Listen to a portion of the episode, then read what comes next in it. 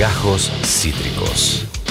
El formato podcast de Cítrica Radio. El próximo domingo habrá un plebiscito en el país vecino de Chile, un plebiscito eh, vamos a decir la definición básica, es el procedimiento jurídico por el que se somete a votación popular una ley o asunto de total importancia para el Estado. El proceso de este domingo en Chile, la votación del domingo en Chile, buscará determinar, determinar si la ciudadanía está de acuerdo con iniciar un proceso constituyente para generar una nueva constitución y también para que la ciudadanía pueda determinar qué mecanismo cree mejor para dicho proceso. Las preguntas que van a tener que responder los ciudadanos chilenos eh, el domingo, este fin de semana, el domingo más específicamente, va a ser la primera, ¿quiere usted una nueva constitución? Las opciones van a ser apruebo o rechazo. Las papeletas van a tener la, palabra apruebo o la palabra rechazo. Y por otro lado, qué tipo de órgano debería redactar esa nueva constitución.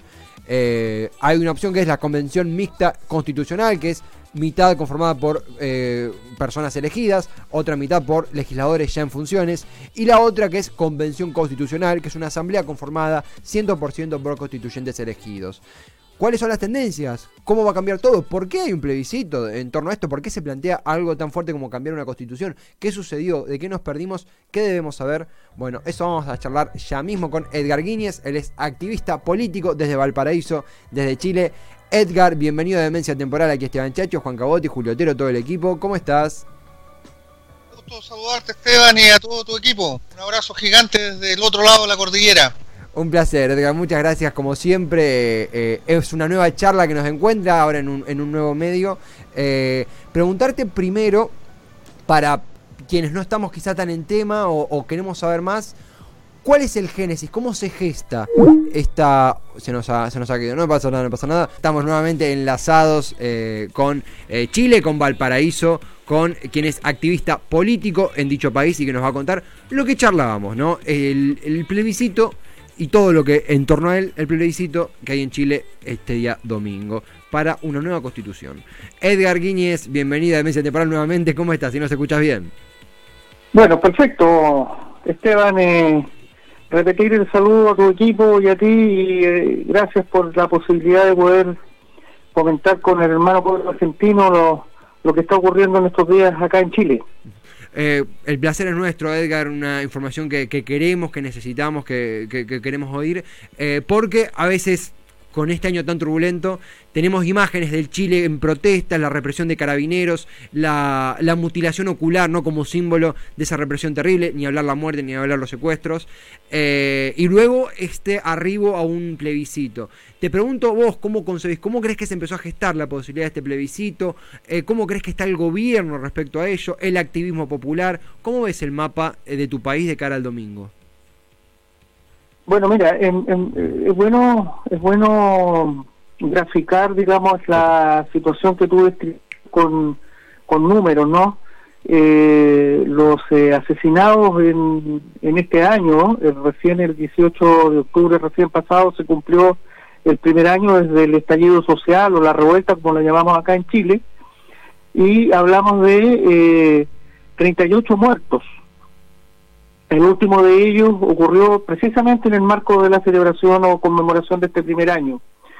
38 eh, muertos, más de 400, eh, 400 mutilaciones oculares, eh, una decena de personas dejadas completamente ciegas, entre los que destacan eh, dos jóvenes que han sido también símbolos de la de la lucha de este último año que en Chile, Gustavo Gatica y Fabiola Campillay, eh, agredidos brutalmente por la policía militarizada de Carabineros de Chile. Y eh, yendo a tu pregunta, eh, bueno, durante desde que se acabó la dictadura en Chile se ha venido planteando eh, la posibilidad de, generar una nueva constitución. Nosotros, a, 30 años después del fin de la dictadura, todavía tenemos una la dictadura que fue escrita por el dictador. Claro. Eh, sin embargo, estas luchas no, no, no cuajaron eh, todo lo que se requería para lograr este objetivo. Eh, lo más cercano que hubo fue durante el gobierno de Michelle Bachelet, que eh, realizó un proceso desde arriba, un proceso de consulta, por así llamarlo, en, la perspectiva de cambiar la constitución, pero que no llegó a ninguna parte. Y el año 2019, en octubre específicamente, eh, se eh, produce el estallido social a raíz de eh, la acumulación de una serie de abusos, corrupción, qué sé yo, que tienen a, la, sociedad chilena y al pueblo bastante cansado e indignado. esta revuelta popular fue de tal magnitud y remeció de tal manera a nuestro país que la clase política, el poder, eh, no le no le quedó más em, posibilidad que buscar una salida alternativa para intentar detener eh, la magnitud, la fuerza y la energía que esta protesta social masificada en todo en, todo Chile.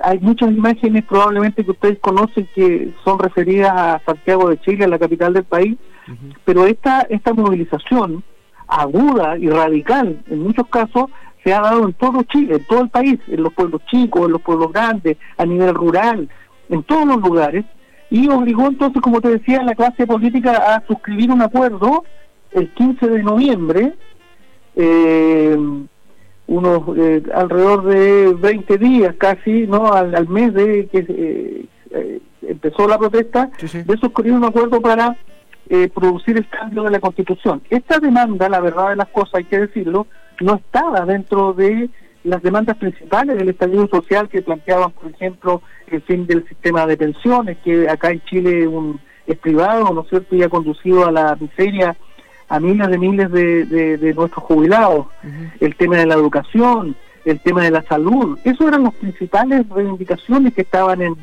en, la, en la protesta social de aquellos días, pero eh, la magnitud de esto llevó a la clase política y al poder a generar este acuerdo que derivó en esta convocatoria al plebiscito que tenemos eh, en dos días, tres días más. Eh, eh, es muy completo el panorama que nos explicás, Edgar. Realmente, ese, al calor de todo lo sucedido, de la violencia ejecutada del gobierno, de los reclamos que, que tanto abrazamos desde aquí, una síntesis perfecta de cómo llegamos hasta, hasta esta fecha, hasta fines de octubre de 2020. el plebiscito, estaba leyendo, estábamos informándonos un poquito antes de la nota, eh, tiene una pregunta, no es una. Uno va a responder dos preguntas. Primero, si se quiere una nueva constitución, si se aprueba o rechaza el querer una nueva constitución, y después cómo tiene que ser eh, diseñada esa constitución, si es de una convención mixta o de una convención constitucional, si vamos a ir con legisladores ya en cargo y otra parte electos, mitad mitad, o si la totalidad va a ser eh, electa por ahí nuevamente electa. Por ahí es una pregunta un poco, un poco simplista, ¿no? Pero, pero como disparador. Eh, los movimientos populares, esos que salieron a las calles, ¿en dónde se ubican? ¿En qué opciones se están posicionando? Imagino que en el apruebo, ¿no? Pero para la composición del diseño de la, de la Constitución, ¿dónde se están ubicando? ¿Qué, les gustaría ver? Mira, eh, eh, el, escenario es, es, es complejo, puesto que em, lo que se va a preguntar, como tú bien lo señalabas, el próximo domingo, es por un lado si las y los chilenos queremos una nueva constitución o eh, rechazamos esa idea y, acto seguido viene también la definición del mecanismo para eh, elaborar esa nueva constitución. No es, no, eh, verdad la, la convención constitucional o la convención mixta. La gran mayoría de los chilenos, según las encuestas, eh, que eh, han establecido más o menos un promedio eh, de una eh, inmensa posibilidad de que el, el apruebo arrase. Es decir, se habla de entre un 75 y un 80% wow. en las encuestas de, de que la opción apruebo se instale versus un 25-20% de rechazo. Hay que decir que eh, el rechazo agrupa a los, sector, a los sectores más ultra fascistas, eh, de la derecha más dura de eh, nuestro país que no quiere, por cierto, que se produzcan estos cambios democráticos. el apruebo es más variopinto, por así decirlo. El apruebo reúne, por un lado, a algunos sectores de derecha que no es que se hayan vuelto democráticos a última hora, sino que advierten eh, que se va a producir una derrota profunda para su sector y por lo tanto prefieren estar del lado de, de, los que ganen, digamos, para desde ahí tratar de detener de algún modo los, cambios. Hay un establishment político que, eh, que también está por el apruebo, que son los que han sostenido este modelo y que atraviesa todo el arco político, em, todo el, arco político chileno. Eh, y que eh, tienen distintas miradas respecto de cómo abordar este este proceso, pero que están de acuerdo con con que hay que cambiar la constitución. Y también la gran mayoría está porque esto sea a través de la convención constitucional. Los sectores movilizados, también hay allí una discusión, la, lo que se advierte es que una inmensa mayoría también va a participar de eh, del plebiscito y va a y va a votar a prueba y la discusión está más bien dada respecto de la Convención Constitucional, puesto que también se, se, da por descartado que va a ganar, aunque está la duda respecto de cuál va a ser la diferencia entre la, la Convención Constitucional y la, la Convención Mixta. Eh, pero hay una discusión también acá respecto de la Convención Constitucional porque eh, el acuerdo que se llegó ese 15 de noviembre y las posteriores leyes que le dieron cuerpo a esto em, contienen una serie de cortapisas, de amarra, que parten incluso por el nombre, porque lo que el pueblo chileno ha, demandado por décadas es que haya una asamblea constituyente.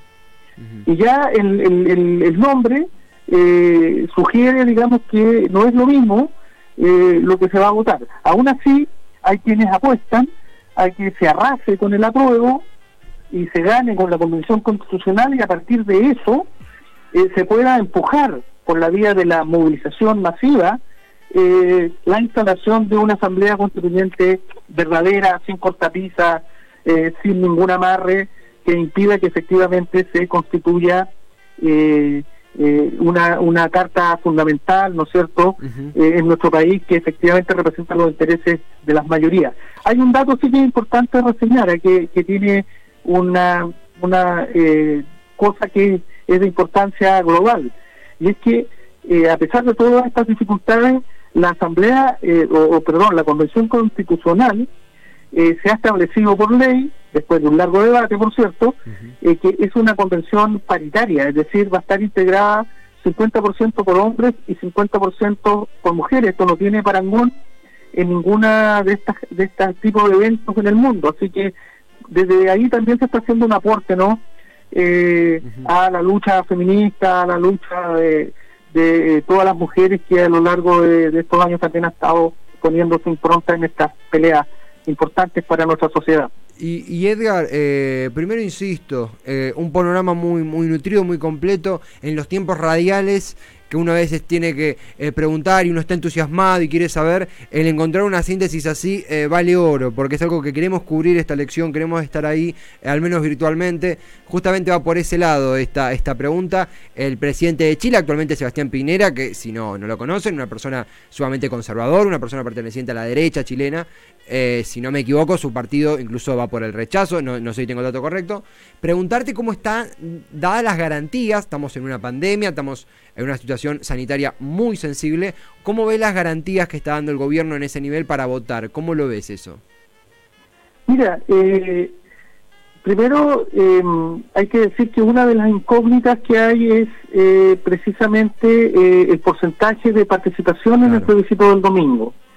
hay dudas precisamente por el tema de la pandemia. no se sabe, entonces no hay claridad respecto de eh, la cantidad de, gente que va a concurrir a las urnas ese día. Eh, no está claro.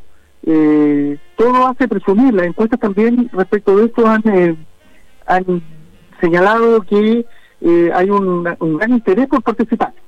Vamos a comprobar si eso el domingo efectivamente ocurre. los sectores democráticos de nuestro país, por cierto, esperan que haya una gran concurrencia que impida que por, por ese elemento la derecha pueda cuestionar los resultados del plebiscito, es decir, eh, que se produzca poca participación, entonces la derecha que siempre busca subterfugios em, eh, intente eh, deslegitimar el resultado producto de una eventual baja participación. Respecto a las garantías, la verdad que el gobierno de Chile eh, en su mayoría eh, eh, por el por el, perdón, por el rechazo, eh, la verdad es que eh, se ha, eh, em, digámoslo, eh, eh, cosa que no ocurre habitualmente en los procesos electorales en Chile, donde el gobierno tiene un gran protagonismo, acá el protagonismo ha sido bastante escaso, claro, porque eh, es evidente la derrota que se avecina. Claro.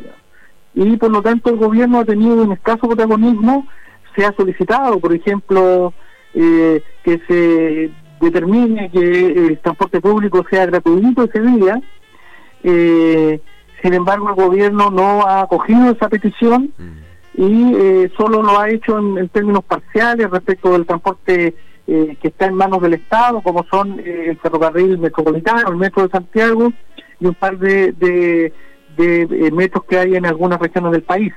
La locomoción, eh, la locomoción eh, pública va a estar funcionando el, el día domingo, pero eh, no gratuitamente. Entonces eso también es una dificultad, más todavía con la grave crisis económica que estamos atravesando producto de la crisis sanitaria y podría también afectar el- el- el- la participación. Eh, sobre, sobre los resultados, en Chile hasta ahora ha habido eh, una, una confianza en eh, las instituciones que están a cargo de estos temas. No hay dudas eh, ni inquietud respecto de que eventualmente pudiera haber algún fraude o alguna eh, de esas eh, inquietudes. Sí, sí. Eh, nada, lo que lo que queda es esperar el día domingo que, que la gente eh, participe. Las campañas electorales terminaron eh, a- ayer eh, anoche a, la- a las cero horas hay una cierta tranquilidad. Yo me di antes de, de juntarme con ustedes una vuelta por el centro del paraíso. Hay una gran cantidad de gente movilizándose en términos de compras, de trámites y de otras actividades. Hay tranquilidad desde el punto de vista político, están prohibidas las manifestaciones eh, hasta hasta eh, que se termine el plebiscito y en general por la información que tengo en Chile en este momento hay eh, hay tranquilidad, hay calma y la gente se está preparando para eh, asistir el domingo a los locales de votación. Edgar, completísimo, completísimo realmente una nota que eh, valoramos un montonazo desde Chile, desde Valparaíso. Queremos recomendar antes de despedirte que quien esté en Twitter y quien no se sume a arroba Edgar Valp con B corta y P al final, la inicial ¿no? de, de Valparaíso, Edgar Valp. Eh, ya te hemos arrobado también en la cuenta de la radio, porque allí imaginamos que van a estar comulgando toda la difusión de noticias del domingo. Eh, y agradecerte nuevamente por esta charla y será hasta la próxima. Eh, estaremos muy atentos a lo que suceda el domingo desde aquí, desde Argentina. Muchas gracias. Efectivamente, vamos a estar trabajando el día domingo informando de todo lo que ocurra. No puedo dejar, la, la- de dejar pasar la oportunidad, Esteban, de Sí. saludar a los hermanos bolivianos por el triunfo del MAS Totalmente. también el día domingo pasado. Sí, sí, sí. Estamos muy contentos en Chile por eso y agradecidos por el interés de ustedes por conocer lo que está pasando en nuestro país y disponible para cuando lo necesiten. Un abrazo gigante, como lo decíamos al principio, atravesando la cordillera de los Andes para ustedes y el público que nos escucha. Lo mismo decimos, Edgar, un gran abrazo desde aquí, muchísimas gracias a vos y un gran abrazo a todos, a todos allí. Muchísimas gracias. Adiós. Hasta pronto, muchísimas gracias. Qué linda charla informativa, una síntesis brillante ha tejido Edgar Guíñez, activista político chileno desde Valparaíso, para contarnos qué, está, qué sucedió, qué sucede y qué sucederá en el país vecino, en Chile, el domingo, en un histórico plebiscito que puede cantar, que puede eh, hacer arribar a dicha nación a una nueva constitución, dejando atrás la que había sido redactada, por la dictadura de Pinochet, nada más y nada menos. Mire si no es importante. Eh, así que estaremos atentos. Este domingo plebiscito en Chile y lo escuchaste, te informaste a través de Demencia Temporal. No, no, no por jugar de pedantes, pero uno de los pocos medios argentinos que realmente le, le- le estamos dando pelota a elecciones y a sucesos que son muy importantes porque algo está cambiando en el continente, algo está cambiando en el continente eh, y es menester que incluso estemos antes de que cambie, ¿no? Que ya ir, ir previniéndolo, ir analizándolo con ah, amigos como Edgar que nos ayudan a entender qué sucede, por ejemplo, en Chile. Esto fue Gajos Cítricos. Encontrá los contenidos de Cítrica Radio en formato podcast en Spotify, YouTube o en nuestra página web.